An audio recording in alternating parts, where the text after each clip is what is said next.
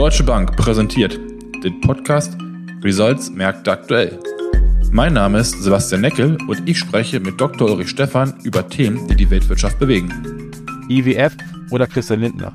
Welche Prognosen treffen für die deutsche Wirtschaft ein? Kerninflation, Allgemeinteuerungsrate? Reden wir über eine etablierte Inflation in Europa? Und die USA? Wann kommt der nächste Zinsschritt und wie viele kommen danach? Und zu guter Letzt China. Divergenz zwischen Export und Import.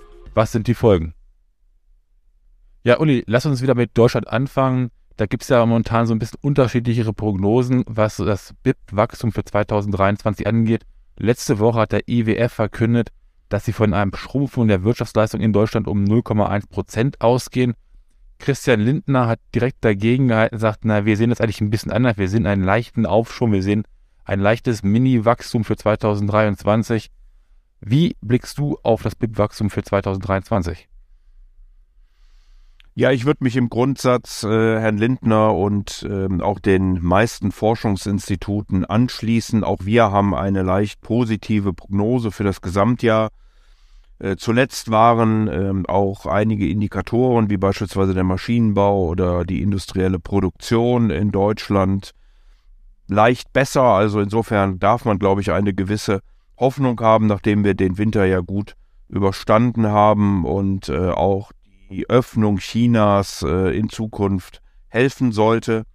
Allerdings, und äh, das gebe ich gerne zu, haben wir eine gewisse Dichotomie im Moment. Dem verarbeitenden Gewerbe geht es insgesamt nicht so gut, wenn man auf die Stimmungsindikatoren guckt.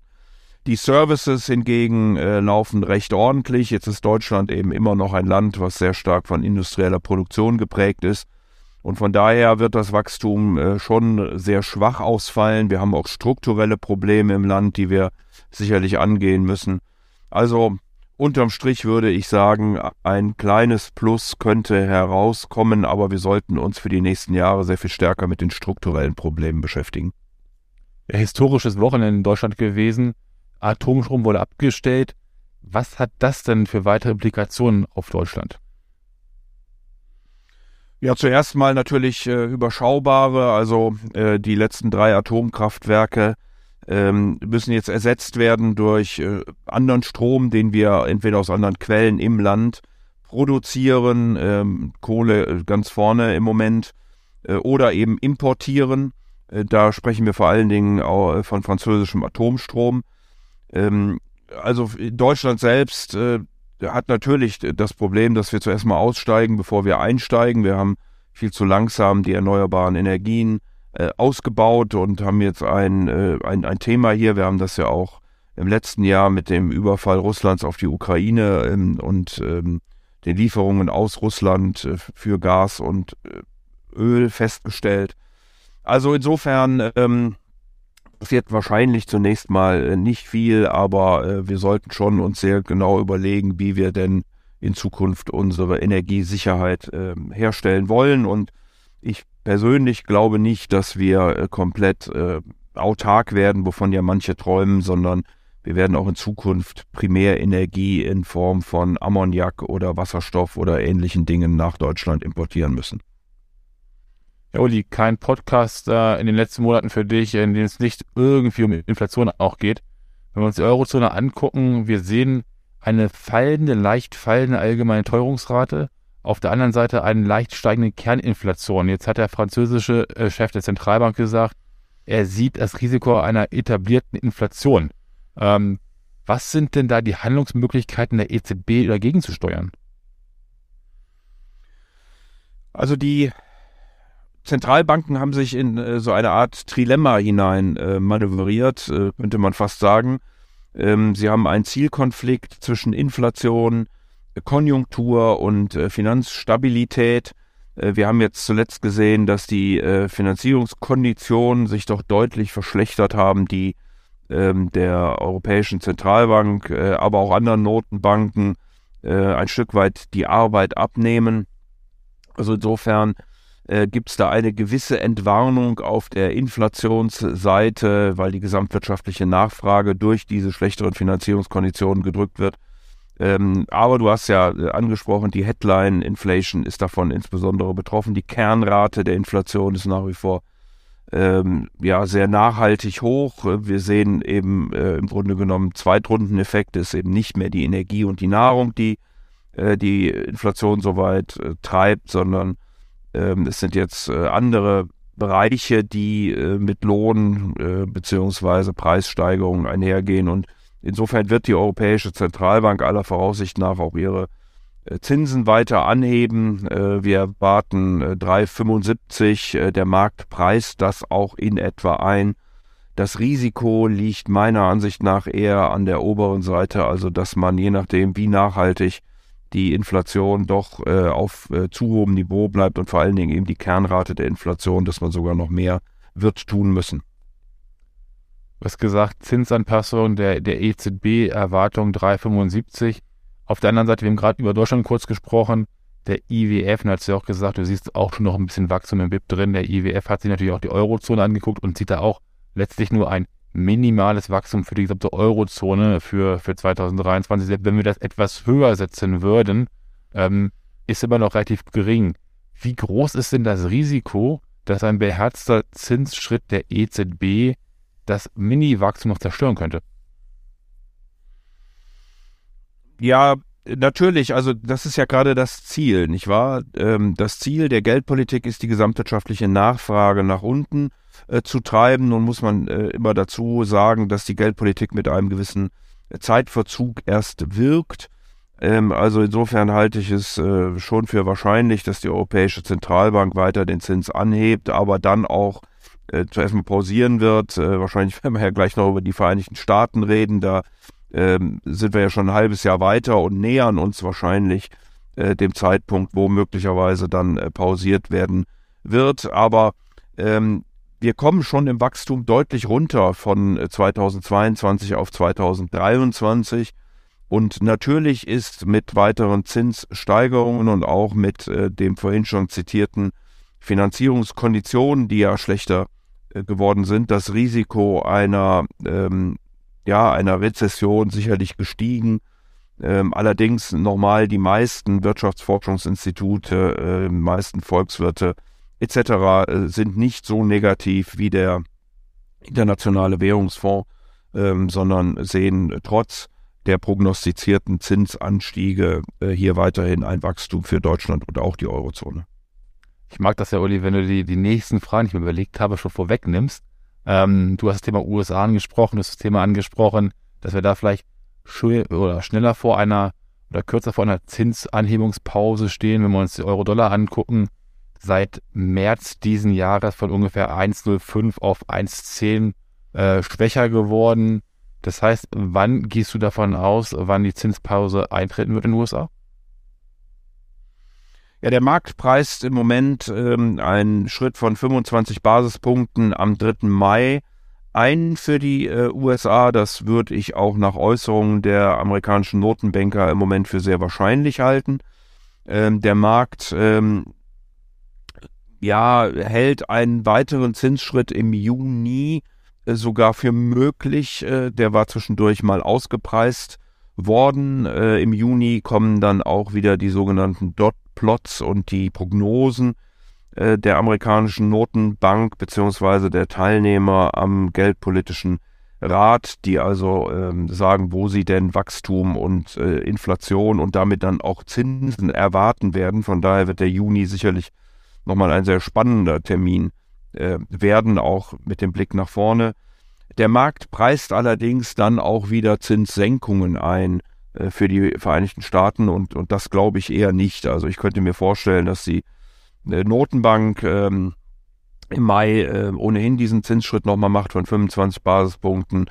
Ähm, dann werden wir sehen, ob ein weiterer kommt. Äh, ich halte das äh, für möglich, aber nicht zwingend. Ähm, aber ich, wie gesagt, glaube auch nicht, dass es dann Zinssenkungen gibt, sondern dass wir dann zuerst mal auf diesem Niveau verharren werden und die amerikanische Notenbank sich angucken wird, wie auch dort die äh, schlechteren Finanzierungskonditionen in Zusammenhang mit den Zinsanhebungen äh, wirken. Auch in den Vereinigten Staaten ist sicherlich das Risiko einer Rezession äh, gestiegen. Das äh, haben beispielsweise auch die Chefs der großen amerikanischen Banken, die ja ähm, Ende letzter Woche ihre Zahlen vorgelegt haben, äh, nochmal erwähnt. Ähm, aber wie gesagt, vor dem Hintergrund äh, glaube ich, dass die amerikanische Notenbank zuerst mal äh, pausieren wird.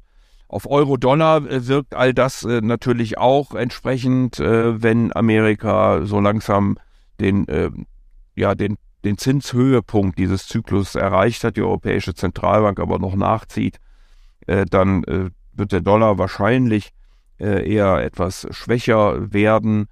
Ähm, und ähm, das hilft natürlich dann zuerst mal der amerikanischen Volkswirtschaft wieder, äh, den Unternehmen, vor allem den exportstarken äh, Technologiewerten auch. Ähm, und äh, von daher würden wir erwarten, dass der Dollarkurs doch eher nach vorne hin etwas zur Schwäche neigen könnte. Ja, du hast ähm, gerade über die Exportwirtschaft äh, in den USA kurz gesprochen. Lass uns noch einmal Richtung China gucken. Ähm, war eigentlich relativ erstaunlich. Letzte Woche wurden die Exportzahlen ähm, in China veröffentlicht, basierend auf Zolldaten. Äh, und da hat man einen, einen Anstieg der Ausfuhre um 14,8, fast 15 Prozent gegenüber dem Vorjahresvergleich, Vorjahresmonatsvergleich festgestellt, wohingegen die Importe äh, gegenüber Vorjahresmonat äh, um 1,4 Prozent geschrumpft sind. Jetzt möchte ja die chinesische Regierung ähm, doch relativ stark, dass der Export noch weiter wächst, natürlich auch um Einnahmen zu generieren. Ähm, ist das jetzt sozusagen so ein bisschen ein vorgenommener Effekt, weil sich die Lieferketten etwas beruhigt haben, die Problematik? Oder glaubst du, dass wir mit diesen hohen Exportwachstumszahlen momentan in China weiterrechnen müssten? Nein, ich glaube schon, dass diese Exportzahlen äh, doch extraordinär hoch äh, waren und sicherlich auch Nachholeffekte zeigen. Die größten Steigerungen im Export gab es Richtung ASEAN-Länder, äh, plus 35 Prozent aufs Jahr gesehen und bei Automobilen, hier waren es sogar 128 Prozent. Normal, diese Zahlen werden sich übers gesamte Jahr nicht in der Weise durchhalten lassen. Äh, die Welt insgesamt profitiert natürlich, und wir sprachen es ja vorhin auch in Deutschland an, äh, dann insbesondere von China, wenn China auch wieder stärker importiert, äh, da die Regierung aber grundsätzlich vorhat, von einem Produktion und Import, Entschuldigung, von einem Produktion und Export getriebenen Land in ein Konsum und ähm, ja, e-, eher importierendes Land äh, sich zu entwickeln äh, glaube ich, dass äh, diese äh, Ergebnisse eben nur vorübergehend wären. Wir sehen insgesamt in China, was die Mobilitätsdaten angeht, Flüge angeht, die Ölnachfrage angeht, äh, deutliche Steigerungen. Auch die Kreditvergabe ist ähm, ähm, doch ganz erheblich angesprungen im ersten Quartal. Äh, die Inflation ist nach wie vor auf unbedenklichem Niveau mit unter einem Prozent. Also vor diesem Hintergrund äh, glaube ich schon, dass äh, China in diesem Jahr ein sehr ordentliches Wachstum hinlegen wird ähm, und nicht nur über die Exportraten, sondern eben auch über den Binnenmarkt. Ja, lass uns äh, zu guter Letzt auch einmal Richtung Rohstoffe gucken, bitte. Wenn man sich anguckt, die Entwicklung des Goldpreises in den letzten Wochen, da konnte doch Gold ähm, wieder zulegen, insbesondere als sicherer Hafen. So ist die Vermutung. Ähm, wenn jetzt die Zinserhöhung der FED äh, zu am Ende kommen sollten, würde es wahrscheinlich auch nochmal so ein bisschen den, oder das hatten die Spekulation, haben den Goldpreis noch ein bisschen positiv beeinflusst. Und jetzt die Frage, wie schätzt du die weitere Entwicklung beim Thema Gold ein? Ja, hier muss ich zuerst mal ein äh, bisschen ausholen, um dann sozusagen die Prognose äh, herleiten zu können. Äh, denn wir haben äh, verschiedene Faktoren, äh, wie ja überall, aber eben auch speziell beim Goldpreis. Die Unsicherheit treibt den Goldpreis, auch die Zentralbank Nachfrage äh, treibt äh, den Goldpreis. Äh, der US-Dollar spielt hier immer eine wichtige Rolle. Wenn der schwächer wird, äh, dann steigt der Preis üblicherweise ähm, und es kommt natürlich auf den Zinszyklus an, also die berühmten Opportunitätskosten. Ähm, hier erwarten wir, dass ähm, der Markt eben, wie ich das vorhin schon gesagt habe, ähm, zu viel Optimismus in Anführungsstrichen einpreist bei der amerikanischen Notenbank äh, mit Zinssenkungen im äh, kommenden Jahr. Sollte das äh, geschehen, würde sicherlich ähm, der Dollar nochmal schwächer werden, weil ja dann sozusagen der, der, der Zinsabstand äh, zu Europa nochmal relativiert äh, werden wird. Also das äh, glauben wir nicht. Da ist ein gewisses Risiko möglicherweise drin, dass das den Dollar treiben könnte.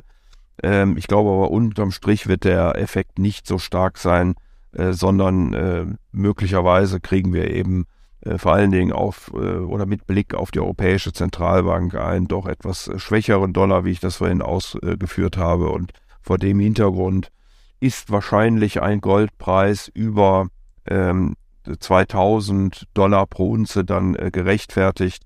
Die Prognose steht äh, fürs vierte Quartal ähm, irgendwo zwischen äh, 2050 und 2100 im äh, Goldpreis. Also von hier aus immer noch ein äh, positiver Wert, äh, aber äh, das meiste sollten wir auch im Gold hinter uns gelassen haben, was den Anstieg des Preises angeht. Ja, Uli, vielen Dank. Ähm, beruhigt ja doch so ein bisschen, dass du ähm, den leicht negativen Touch der IWF-Prognose für Deutschland nicht ganz so teilst. Ähm, wir sind in Europa in der Kerninflation am Steigen. Das ist natürlich weiter zu beobachten. Spannend, wie du es gerade gesagt hast, der Dollar jetzt, der sich vielleicht noch so ein bisschen abschwächen würde für, für viele unserer Unternehmen, mit denen wir zusammenarbeiten, von großem Interesse. Und vor allem auch, wie die, die Divergenz zwischen Import und Export weiterhin in China entwickelt Vielen lieben Dank für heute und alles Gute. Sehr gern, danke, tschüss.